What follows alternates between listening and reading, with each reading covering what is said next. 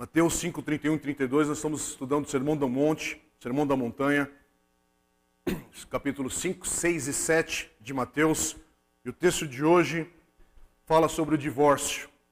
E ele diz assim: Foi dito, aquele que se divorciar de sua mulher deverá dar-lhe certidão de divórcio. Mas eu digo que todo aquele que se divorciar de sua mulher, exceto por imoralidade sexual, faz que ela se torne adúltera. E quem se casar com a mulher divorciada estará cometendo adultério. Irmãos, esse aqui é um texto muito sério, muito difícil de pregar. Aqui são dois versículos apenas que nós lemos, mas daqui a pouquinho a gente vai ler um texto onde Jesus fala um pouquinho mais sobre esse tema, também diante dos fariseus e escribas que o questionam.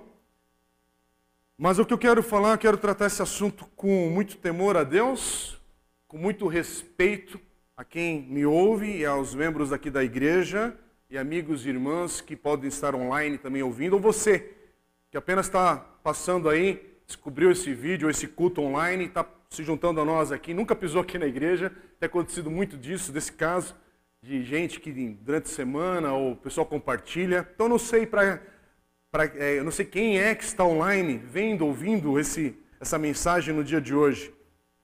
Mas o que eu queria nessa introdução, preciso de um minutinho, primeiro para pontuar a seriedade desse texto e a seriedade desse assunto.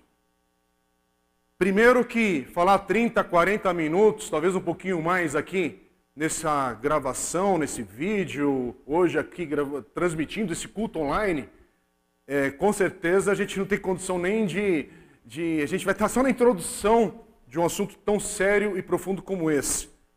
Por isso, eu queria falar sobre um livro, quero encorajar você na leitura, não importa se você é solteiro, jovem, casado, divorciado, viúvo, qual o momento da sua vida, mas eu quero te encorajar numa leitura. Pastor Timothy Keller, que escreveu junto com a sua esposa Kate Keller. Pastor Timothy Keller é um pastor americano, hoje já aposentado, mas continua servindo com o seu ministério. Pastor da igreja presbiteriana Redeemer em Nova York, autor de diversos livros, muitos deles traduzidos já para o português. E ele tem esse livro já em português pela Edições Vida Nova, chamado O Significado do casamento. Ganho nada com isso, só estou indicando porque é uma leitura mais profunda, é uma, baseado numa série de mensagens que ele pregou nessa, na sua igreja em Nova York. Esse livro muita gente já conhece, é um dos textos mais ricos que falam sobre o casamento. O tema é o significado do casamento. Eu queria te encorajar para você ler. Se você é solteiro, casado, divorciado, viúvo, não importa. Aqui tem um tema que é, é, um, é um ensino que vai te, te exortar, vai te ensinar, vai ministrar o teu coração sobre o significado do que é nós termos uma aliança com outro cônjuge. O que é estar solteiro também e o porquê do casamento. E se você viver uma vida solteira, viver uma vida solteira, plena e satisfeita em Deus. Porque muitas vezes a gente coloca, principalmente no meio religioso da igreja evangélica, às vezes a gente trata os solteiros como alguém que não chegou ainda num, num, num patamar cristão mais saudável, mais exemplar. E aí, às vezes a gente não percebe nas nossas brincadeiras e discursos, a gente não, não entende também que muitos escolhem ou estão na condição de solteiros, alguns por opções, outros porque a vida vai vai andando, caminhando, e são diversos os fatores que levam para essa situação. E o casamento não é aquilo que vai preencher o vazio que está no coração daquele que está solteiro. Mas tanto solteiro, quanto casado, quanto divorciado ou viúvo, o que satisfaz o teu coração é o Espírito Santo de Deus habitando em você e você encontrando a tua satisfação plena em Cristo. Isso está em outro patamar. E a sua vida conjugal a tua história com uma outra pessoa é história. É enriquecimento nessa caminhada de vida, é um monte de coisa que hoje não é o assunto, não é em si o casamento, mas o que eu quero falar hoje, que é esse tema sobre o divórcio, estou na introdução porque preciso gastar um pouquinho de tempo falando sobre isso. É preciso tratar desse assunto com muito respeito e temor a Deus, porque esse é um assunto que hoje atinge praticamente toda a família no Brasil e no mundo. Divórcio é um assunto que, é, inclusive, atinge toda a comunidade de Cristo. Talvez atinja a sua história, a sua vida. E a gente tem a tradição também de alguns outros momentos e épocas e gerações evangélicas e cristãs que tratar desse assunto era complicado, era complicado de você falar, se é de compartilhar as dores, as lutas que você estava vivendo.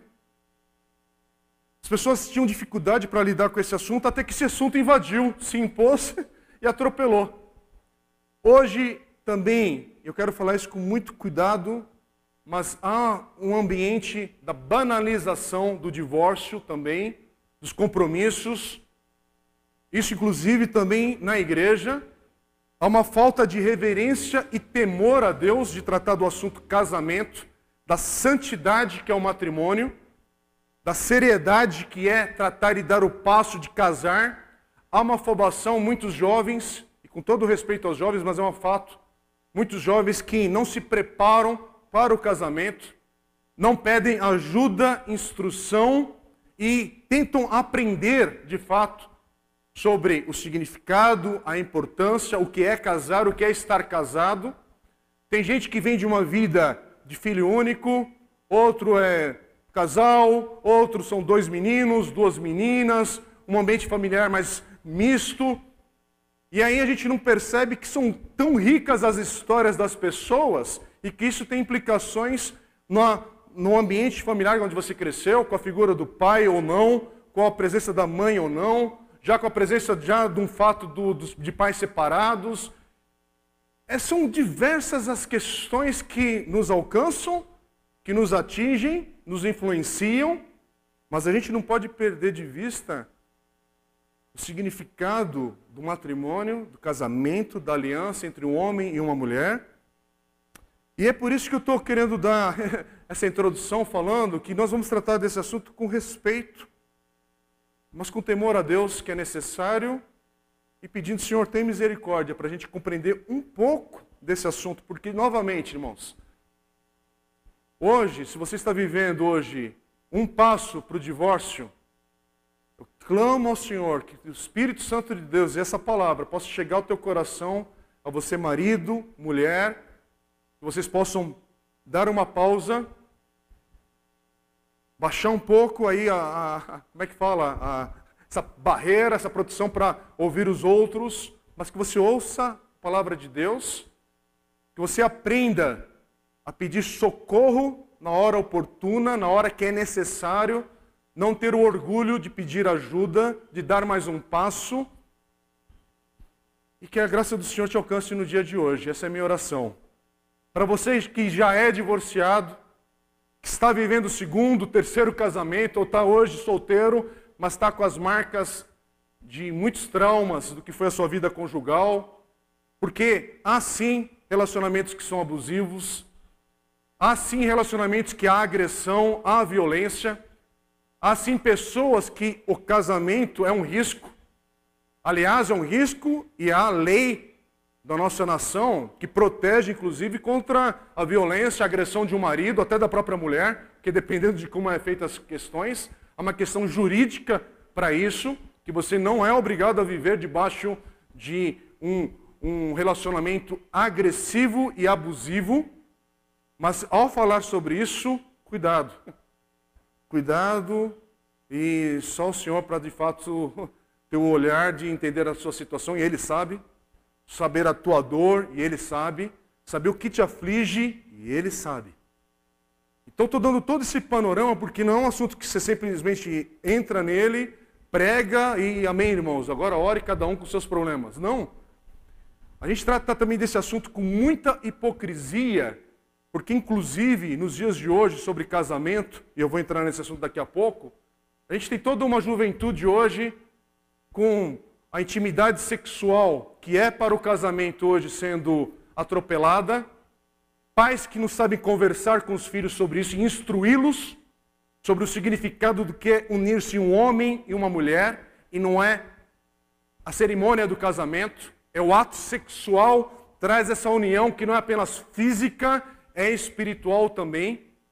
E aí a gente está no meio da igreja hoje, a gente vive uma geração hoje de crente, na nossa crentolândia, que a gente faz de conta que a moçada não transa, que a moçada não está na iniciação sexual mais cedo. Irmãos, a gente está vivendo uma época de pornografia, da erotização por tudo quanto é lado. Há uma pressão absurda para todo mundo se iniciar na vida sexual mais cedo. Isso atinge nossos adolescentes, jovens, jovens adultos. E isso é uma luta da nossa época. E a igreja precisa saber que essa luta está dentro da nossa caminhada como irmãos em Cristo, do nosso meio, faz parte. Então a gente precisa dar valor a esse assunto, por quê? Porque aqui é uma consequência de uma vida que desvaloriza ou que não sabe dar o valor correto ao casamento e à união matrimonial. Nós estamos vivendo uma época que a família está sendo atacada constantemente, os valores familiares. É uma desconstrução que nós vivemos na nossa época dos valores de Deus, mas esse é um momento, é o espírito da nossa época. E aí a gente chega nesse assunto divórcio, mas para chegar nesse assunto, já teve um percurso de desconstruções e de ataques nos valores de Deus aqui, que hoje também nos atacam, nos atingem, nos afligem. E é isso que eu quero falar para você. E eu tenho agora talvez meia hora para apenas tocar alguns pontos aqui e que Deus nos oriente para a gente ir lá para esse texto e que o Senhor nos alcance aqui de alguma maneira. A minha vida e a sua vida, a sua história. Vamos para o texto? Nós estamos no capítulo 5. Acabamos de estudar semana passada, versículos 27 a 30, falando sobre a questão do adultério. Jesus trata ali, nesses versículos, irmãos, lembrando, tudo que a gente tem relatado em Mateus e no Sermão da Montanha é um resumo, é um resumo do que Jesus ensinou, ministrou ali. Mas Jesus tra trata nesse assunto do adultério, basicamente, ele está falando da essência do pecado. Que o desejo, a intenção de nossos atos é tão ou mais importante que o próprio ato. Por isso que a gente deve lidar com esse desejo, com essa intenção, com radicalidade. Devemos tratar com, rad, de, com radicalidade o pecado, mas com certeza dependendo totalmente do poder do Espírito Santo de Deus para isso também.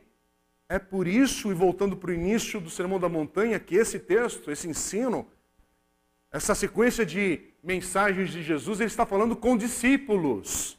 Ele começa o Sermão da Montanha falando para aqueles que são seus discípulos. Em outras palavras, aqui você não espere essa conduta ou esse zelo com aquele que não é nascido de novo. Não espere essa atenção de alguém que não tem o Espírito Santo de Deus. Porque quem não tem o Espírito Santo de Deus está sob influência de Satanás, deste mundo, do pecado, do poder do pecado. Mas hoje talvez é o dia de você que ainda não tem a experiência do novo nascimento, que não entregou a sua vida a Cristo Jesus, que o Espírito Santo de Deus traga esse convencimento ao teu coração hoje e que você experimente o que é nascer de novo e ter o Espírito Santo de Deus na sua vida e uma nova vida, uma nova história para você continuar aí nessa caminhada enquanto Deus, Deus te der o fôlego de vida.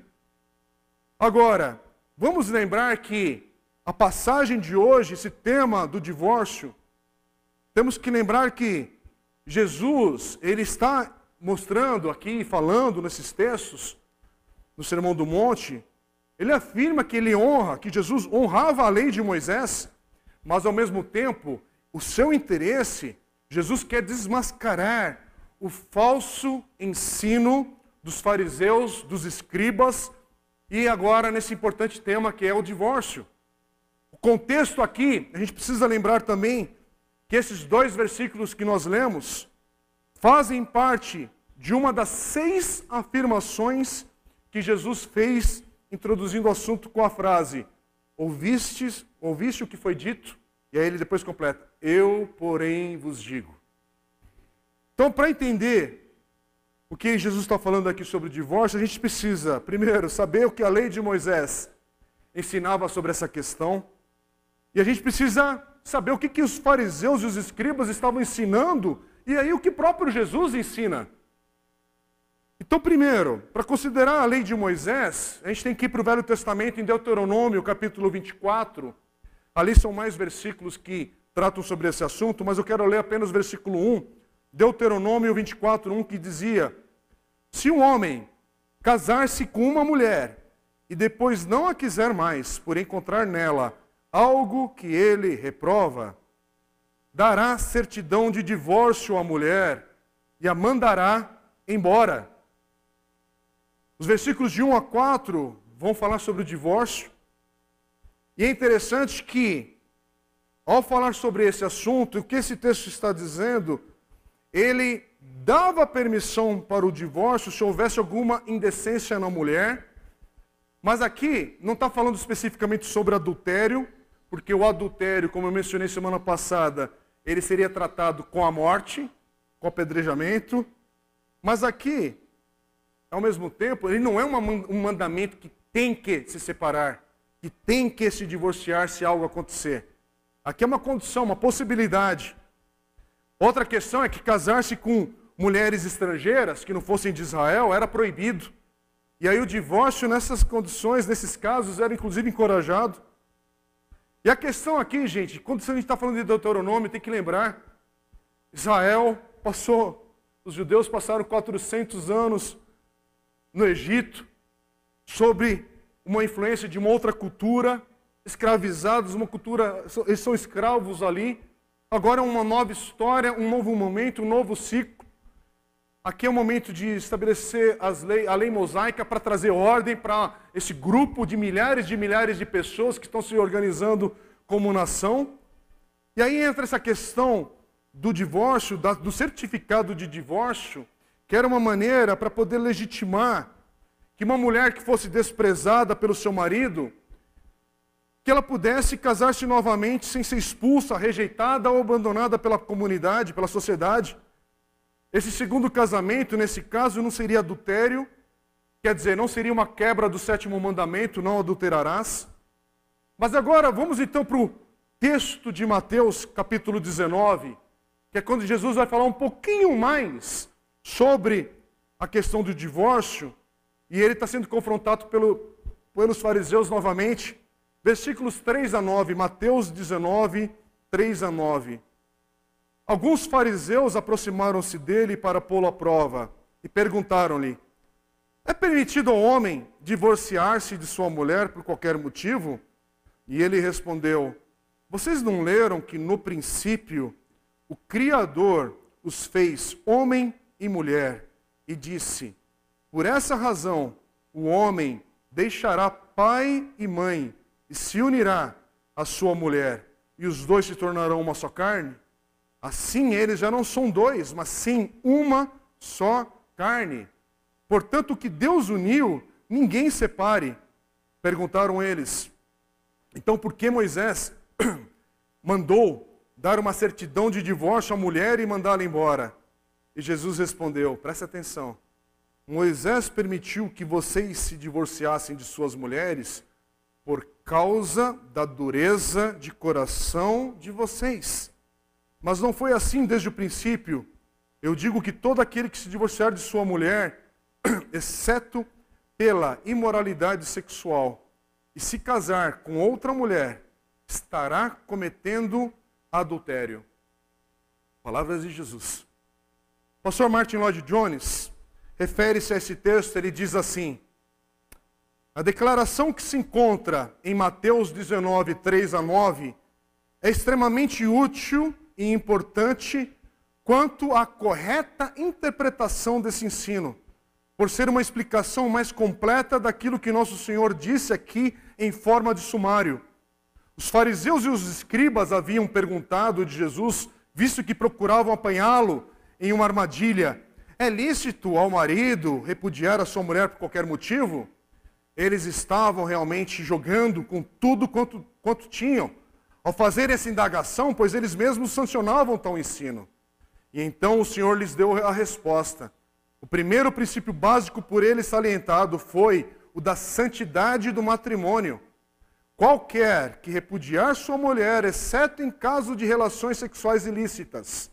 Você deve observar que Jesus retrocedeu até um tempo anterior ao daquele em que foi dada a legislação mosaica, isto é, até a lei dada no tempo da criação do homem.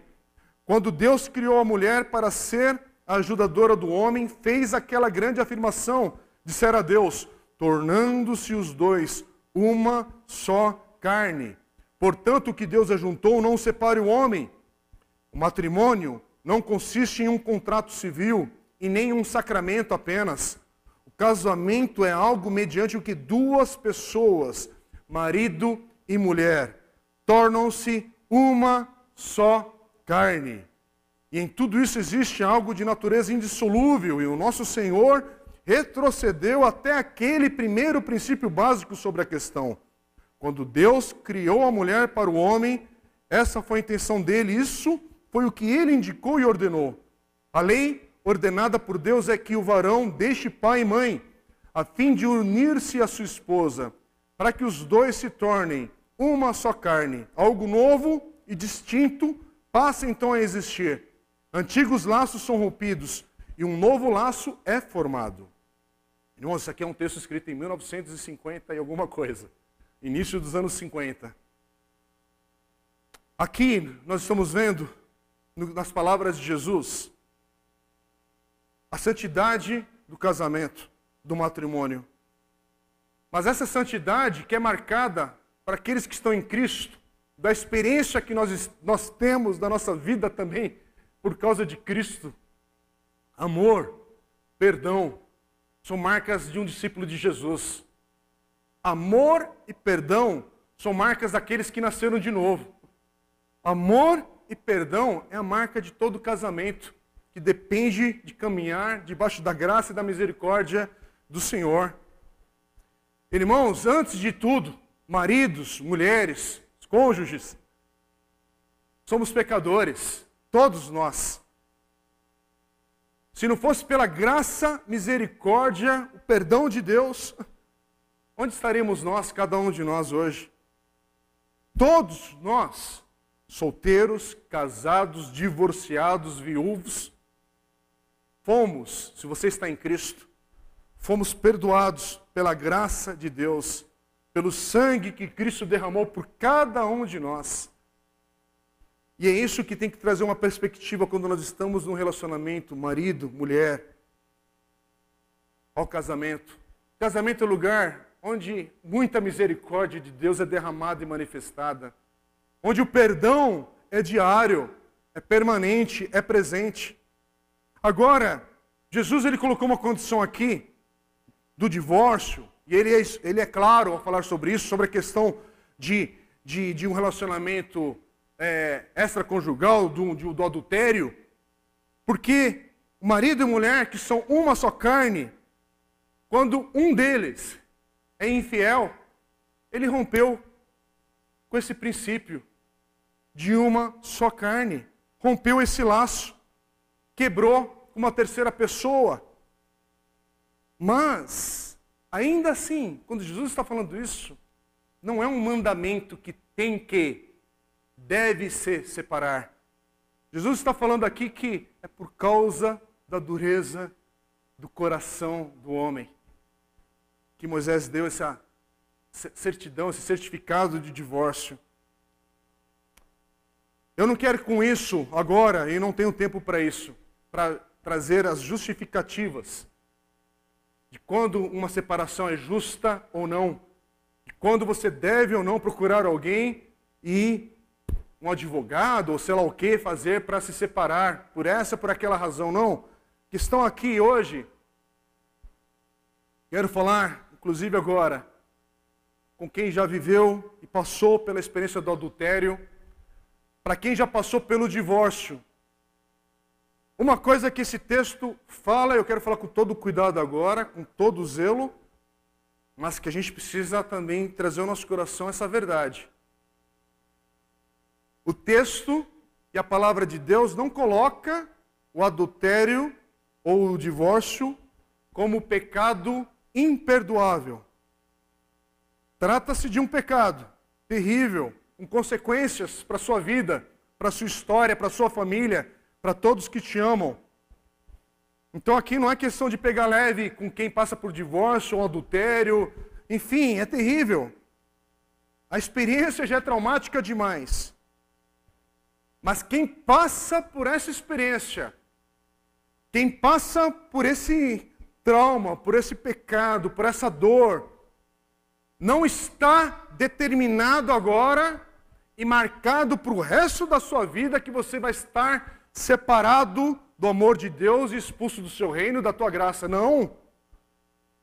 Se houver arrependimento na sua vida e na sua história, se você tiver o um arrependimento genuíno, verdadeiro, confessar os seus pecados, a quem adulterou, a quem passou pelo divórcio, quem se separou, não sei qual o motivo, mas você que teve a experiência de entregar essa situação para valer, não por causa da maneira religiosa, às vezes, de pensar sobre culpa e graça, não.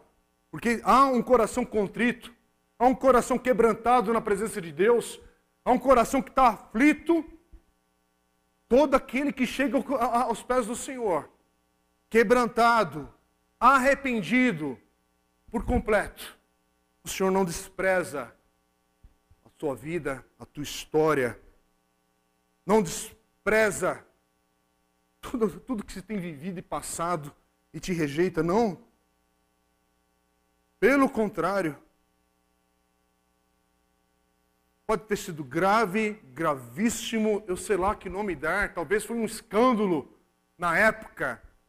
Essa experiência do adultério, do divórcio, da separação, talvez foi uma, um, um escândalo para tua família, para tua igreja, para amigos e amigas, enfim, trouxe vergonha ao teu coração, trouxe um, um constrangimento absurdo, eu não sei a tamanho da dor que você passou. Eu sei de muita gente que eu amo, que passou por isso e que a gente chorou junto e que a gente chora até hoje, dependendo de que momento que cada um está vivendo e passando. Mas, irmãos e irmãs, o Evangelho, a graça, a misericórdia do Senhor é tamanha que não há pecado e não há pecador que se aproxime da cruz de Cristo e que os seus pecados, a sua história, ele não faz de novo. Ele não lava com perdão, graça e misericórdia e te traz para uma nova vida, para uma nova caminhada, para uma restauração de uma nova vida, de uma nova história. Porém, o que ele fala, ele fala, como ele falou para diversas pessoas, que ele se encontrou, apesar de termos poucos textos com essa expressão, mas tenha certeza. Quando Jesus encontrou um pecador, ele falou para mais de uma pessoa: vá e não peques mais. É isso que ele fala para você que passou pelo adultério, que passou pela separação, pelo divórcio, pela dor. Você que está hoje, inclusive, num, num relacionamento que você não sabe dar o nome do que, que é isso. Você jovem que está na intimidade sexual com uma menina, com um menino, sei lá o que, que é, essa intimidade que você está vivendo hoje, mas que te fazem uma pessoa. E aí, com isso, eu não vou me atrever aqui a falar que quem está tendo relação sexual com alguém tem que casar, tem que aceitar isso. Não, não é isso. Ao mesmo tempo, é, tem que corrigir isso. Não é para continuar vivendo nessa vida, porque a partir do momento que você sabe que algo tem que ser consertado aí, é preciso você trazer isso aos pés da cruz do Senhor. É preciso você fazer algo com essa história. Por quê? Porque quando você se une com uma mulher, um homem, na intimidade sexual, você está se unindo a ela. É mais do que o ato. É o significado espiritual disso. É muito sério. Tem um valor tremendo. O matrimônio tem algo sagrado acontecendo. É por isso que há tantos jovens e tantas pessoas hoje, jovens adultos, adultos, pessoas que têm marcas e traumas e feridas na alma por diversos relacionamentos sexuais com parceiros que teve e foi desprezado logo em seguida, que não foi dado valor e vai arrancando pedaço da sua alma. E aí hoje você está esse retalho, essa bagunça, essa ferida. Mas o que eu quero te dizer é que eu não sei que estágio está a tua vida, teu coração hoje. Mas o que Jesus fala para mim, para você, e aí não é sobre o pecado do adultério apenas, não é sobre o divórcio, é para você fofoqueiro, é para você maldizente, é para você que preencha, é para você que tem um coração inclinado ao roubo, é você que é injusto nas, nos pesos e nas medidas, é você que tem um falar que provoca dor sempre nas pessoas, que ofende, que é um bruto, você que vai preenchendo, você que é ganancioso, é para você que preencha. Você pecador.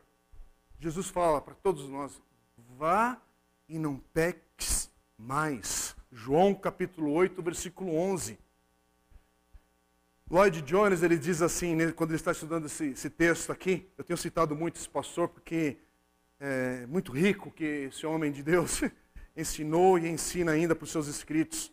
E ele fala assim: que direito temos, falando para a igreja, que direito temos para esperar que as nações cumpram os seus acordos, uma vez que homens e mulheres, nem mesmo quanto às questões mais solenes e sagradas, como é o caso do matrimônio, observam os seus deveres?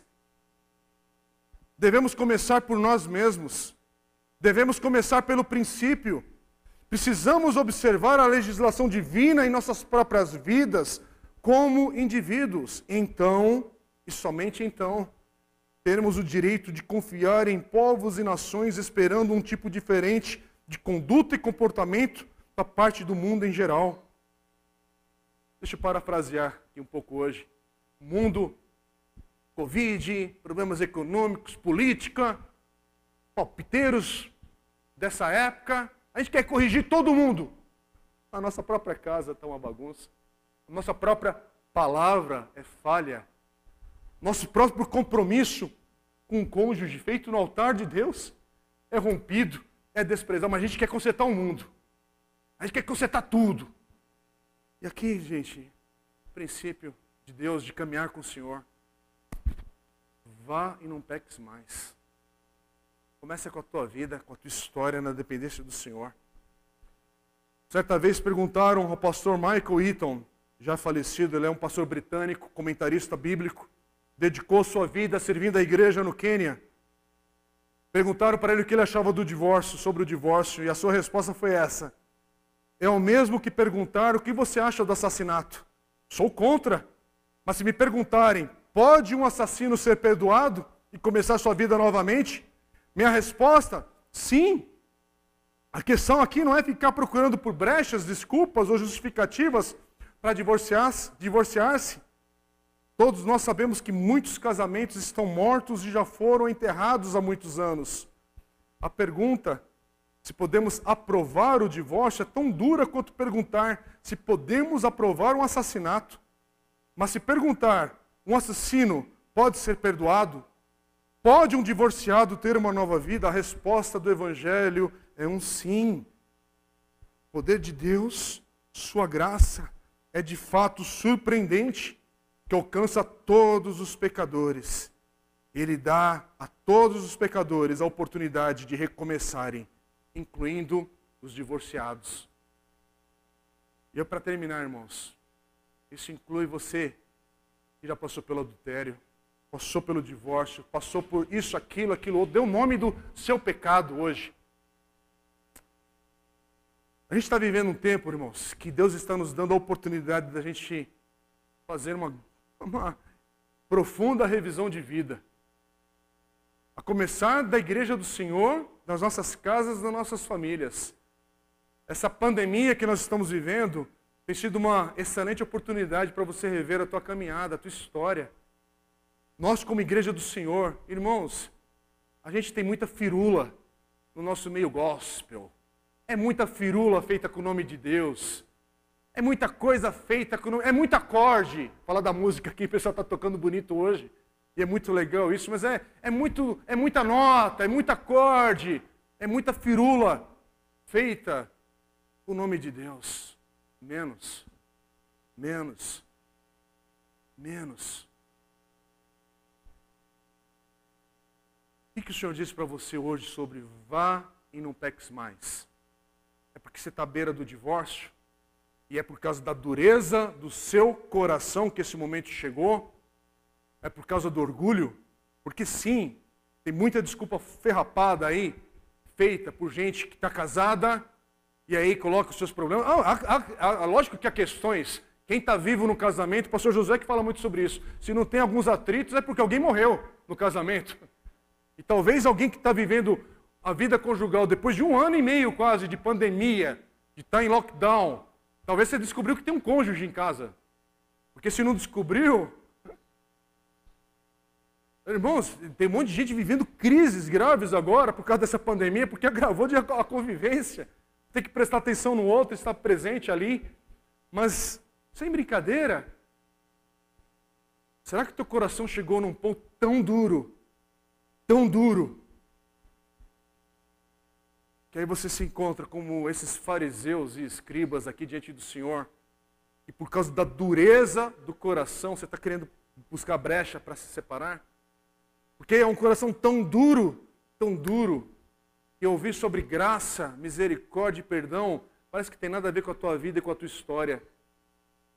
É o crente, o cristão que ele não tem na memória, ele não tem uma lembrança ele não sabe explicar como era a sua vida sem Cristo.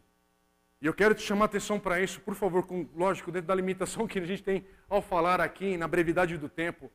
Mas se você não tem clareza do que era a sua vida sem Cristo, talvez é porque você não nasceu de novo. Talvez é porque você precisa passar pela experiência do novo nascimento ainda. Talvez você é um religioso. Você cresceu e já é um adulto na igreja. Mas todo aquele que é nascido de novo, ah, meu irmão, eu lembro da minha arrogância, lembro eu jovem da igreja, mas quando eu entendi o que, que era, a graça, a misericórdia do Senhor me alcançando, eu, garoto, sem valor, sem perspectiva na vida, família, minha família era um, humilde na minha adolescência, de recursos, de tudo mais, mas eu lembro que a palavra do Evangelho me alcançou, pô, de tal maneira. Eu sempre cresci na igreja, servindo, criança, participando das coisas. Mas chega um momento que você entende, é comigo. O Senhor olhou para mim e me chamou pelo nome. Foi comigo. É por mim que Jesus morreu e me deu uma nova vida, um novo impulso, um novo significado. Meu amigo, desde então, minha vida tem sido cheia de falhas e pecados. Mas que Deus, na sua imensidão, imensa graça e misericórdia continua no meu presente me alcançando e manifestando a graça, o perdão, a misericórdia. E aí a gente vai vivendo a vida diária, lembrando que o Senhor me alcançou no meu passado, Ele é o meu Senhor e Salvador no meu presente, e Ele é o meu Senhor e Salvador do meu amanhã, porque o meu Senhor e o meu Salvador já está no meu amanhã. E é isso que muda a minha perspectiva para a vida e para a história, mas ele ao mesmo tempo me ama e diz: vá e não peques mais. É por isso que é diariamente eu tenho questões que eu tenho que trazer aos pés do Senhor. É por isso que quando a gente fala, não tem como você ser cristão, não tem como você ser um discípulo de Jesus e não ter sede da palavra de Deus. Não tem como você caminhar com o Senhor e nem na sua palavra para se alimentar. Não tem como você caminhar com saúde na vida cristã se a oração não é um momento que você se aproxima do Senhor e ali você se derrama na presença dele. Irmãos, sem querer ser chato e sem querer ser legalista, achei muito interessante. Estava falando com a Dê em casa, né? Duas semanas atrás. A gente está desde março, fazendo uma experiência às quartas-feiras com uma reunião de oração online. Por causa que a gente está vivendo esse tempo, gente, toda hora muda as circunstâncias, tudo a gente ajustou, estamos fazendo pelo Google Meet o um encontro. Tranquilo, o grupo é pequeno, às vezes chega a 20 aparelhos ligados, às vezes é um pouco menos. Joia! A semana retrasada tivemos uma assembleia na igreja, tinha alguns assuntos para tratar. Eu acho que o pessoal pensou que tinha assunto bomba para compartilhar. Tinha mais de 40 aparelhos ligados. Na reunião da Assembleia, que lógico fomos convocados, tínhamos assuntos para tratar ali. Mas é interessante, apareceu um monte de gente. Talvez, e eu quero falar com todo respeito, porque talvez você se preocupou em tratar do assunto da igreja administrativo, assuntos particulares nossos ali como igreja, que a gente compartilhou ali, assunto da diretoria da igreja, enfim, foi assuntos tratados. Agradeço a você que se conectou. Mas semana seguinte, Google Online, reunião de oração. Diminuiu. Voltou para o grupo anterior. Voltou para o grupo anterior. Se eu te falasse que nessa próxima quarta-feira vai acontecer três curas e sinais e maravilhas na nossa reunião online. Se eu fizer essa promessa para você, ó, compartilha com todo mundo que eu. Não, não deixa cair o sino, dá, dá um jeito. Mas como você tem a certeza absoluta que nada extraordinário, como você tem a certeza absoluta que nada, não vai cair um raio do céu, um cometa, e essa semana provavelmente Jesus não volta nessa semana, a agenda continua a mesma. Suas prioridades não são alteradas. Não há, não há, não há mudança nenhuma. Com isso, por favor, quem me conhece, eu, eu preciso me apresentar para pessoas que não me conhecem. Eu não estou aqui para ficar olhando a tua vida, onde você está, onde você deixou de ir, qual o motivo que você entra ou deixa de entrar online. Irmãos, esse não é problema meu. E eu não estou aqui para julgar quem não pôde estar semana passada, porque tem irmãos que podem e devem ter a justificativa que for para não participar de reuniões de oração online, até porque eu não gosto de orações públicas, é, exageradas, coisas assim. Eu não, não gosto disso. Até porque a Bíblia ela não encoraja muito essa questão pública de fazer muito com holofotes e tais. Ele fala, vá no seu quarto e ore. A minha questão é a seguinte: tá bom, você não está no Google Online, quarta-feira de oração, sei lá qual o motivo que você não está, inclusive, num pequeno grupo. Aliás, eu não sei o que você tem feito nessa pandemia sobre a tua vida devocional, diária de comunhão com o Senhor. A única coisa é, para falar às vezes de alguns temas mais pesados e difíceis, a gente sabe julgar, a gente sabe apontar o dedo, a gente sabe falar que pecado é o divórcio, que pecado é o adultério, isso, aquilo, outro. Lógico que há circunstâncias. Se você cometer um assassinato, a consequência disso é trágica. A lei, a consequência da sociedade mesmo vem numa velocidade que não é igual pegar um algodão doce e comer escondido ali, porque a mamãe falou: não, não pode comer algodão doce, você comeu. Né? É diferente as consequências, mas, por favor, só quero te chamar a atenção o seguinte: às vezes você está com o coração endurecido e não percebeu a sutileza de Satanás na tua vida. Que muitas vezes a grande estratégia de Satanás não é de trazer um grande problema. Porque se vier um grande problema, você vai buscar Deus. Se vier algo que a gente dá o nome de câncer, campanha de jejum e oração. Irmão, ora por mim, manda o um WhatsApp, ah, faz tal, tal, tal. Mas se for uma dor de cabeça, Novalgina, aspirina, Aí você pode até optar, né? Porque aí os médicos não têm um conflito ético, né? Você pode escolher entre melhoral, aspirina, ninguém tem esse conflito. Mas, Covid. Se for a Covid que se soube depois, que já passou por ar, tal, tal, tal, ninguém nem fica sabendo direito. Mas se tiver, aí todo mundo já é, é, é boletim médico daqui para lá. Gente, loucura. Mas você não percebe que às vezes Satanás usa de outras artimanhas, é não, não precisa ter muita luta intensa, porque uma luta intensa faz você buscar o Senhor. Vai na boa, sucesso financeiro. Sucesso financeiro que às vezes é apenas. Só de não ter dívida no nosso país já é sucesso.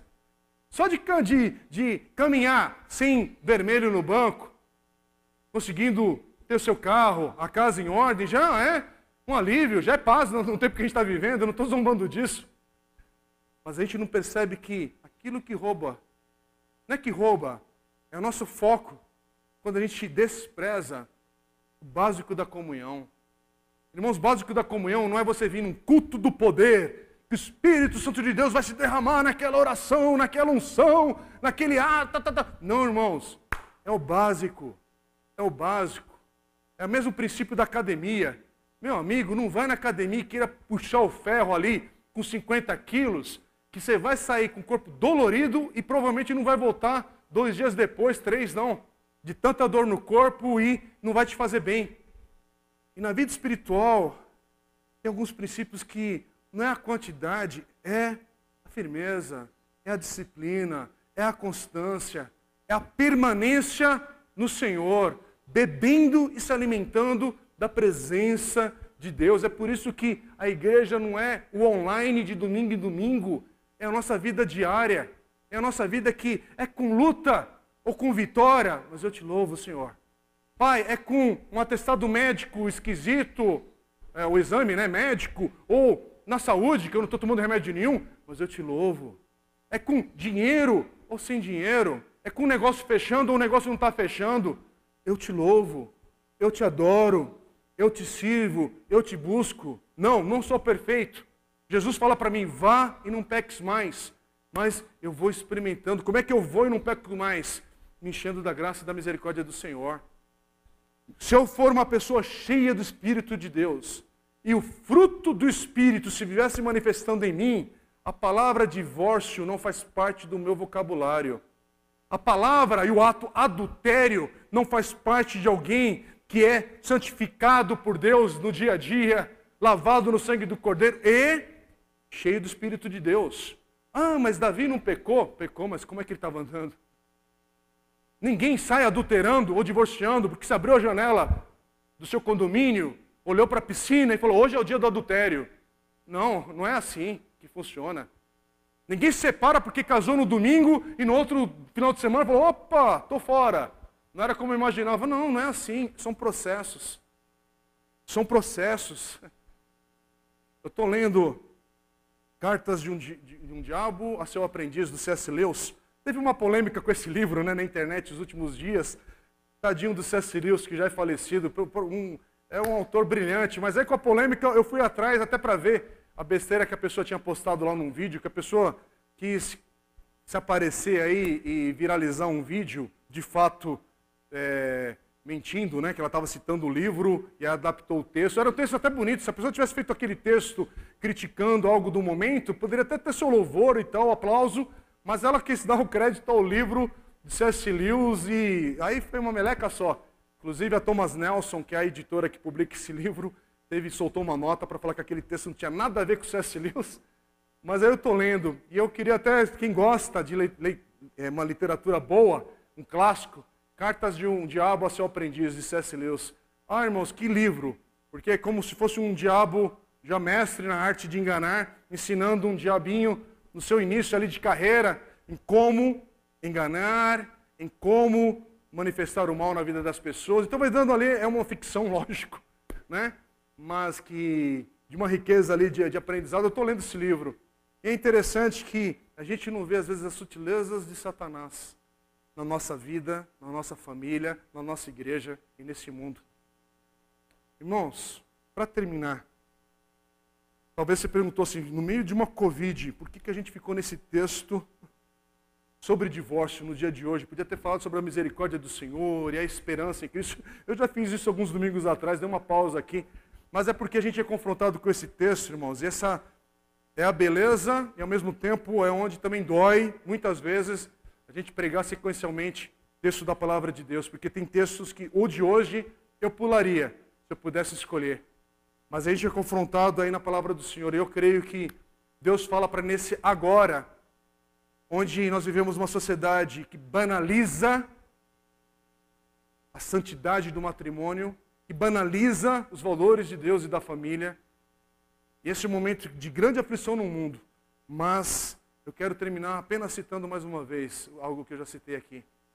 Não há pecador ou pecado tão longe da graça de Deus que não possa ter uma nova vida com o Senhor. Mas o que o Senhor fala para cada um de nós é: vá e não peques mais. Eu quero orar com você. Vamos orar nessa hora. A gente vai cantar depois, em seguida, uma canção. Vamos orar. Que Deus te alcance nesse agora, nesse momento que você está vivendo aí. Pai querido, Acabamos de refletir um texto que é muito sério, duro, mas é a tua palavra, mas também encorajador para entendermos que o Senhor nos alcança onde estamos, como estamos. Eu quero pedir, pedir focado agora, Senhor, orar por meus irmãos e irmãs que são casados e têm vivido suas lutas no matrimônio, no casamento e precisam de ajuda. Primeiro, de ajuda na palavra do Senhor e do Teu Espírito Santo em suas vidas. E talvez da força também para terem o apoio e ajuda de alguém mais experiente e pessoas íntegras com o Senhor. E eu peço que o Senhor prepare essa oportunidade, Pai.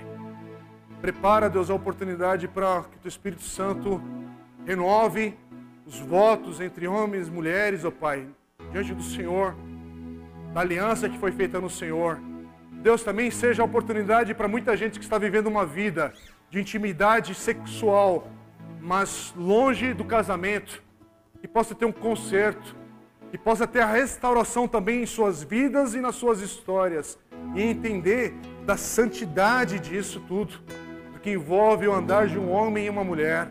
Deus tem misericórdia dos nossos jovens e daqueles que são solteiros e que hoje vivem, Deus, toda essa influência da, da, da erotização da sociedade, da sexualidade, da promiscuidade, da pornografia, de tantas coisas que tentam nos contaminar. Tem misericórdia, Pai, minha oração. Sustenta cada um, dá graça e a força necessária para viverem uma vida íntegra com o Senhor. Oh, Deus, tem misericórdia daqueles que passaram pela experiência traumática, terrível do adultério, da separação, não importa o motivo que foi, Pai. Mas tem misericórdia de tantas dores e feridas, Deus, que essas pessoas possam encontrar em Cristo a cura para as suas feridas e o perdão para os seus pecados. E aqueles hoje, Deus, que, que já passaram, inclusive, pelo casamento, hoje são viúvos também, e hoje sentem a dor da separação, Pai, mas ao mesmo tempo, lembre todos nós que estamos em Cristo, que o nosso coração encontra satisfação plena apenas no Senhor.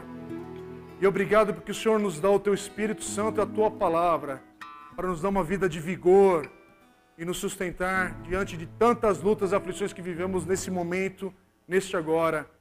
Pai, dependemos do Senhor. Peço apenas que essa palavra, Deus, possa alcançar o coração de cada um, não importa o momento que vive, que essa mensagem, essa palavra, traga glória, honra e louvor ao teu nome apenas. Em Cristo Jesus que oramos. Amém e amém.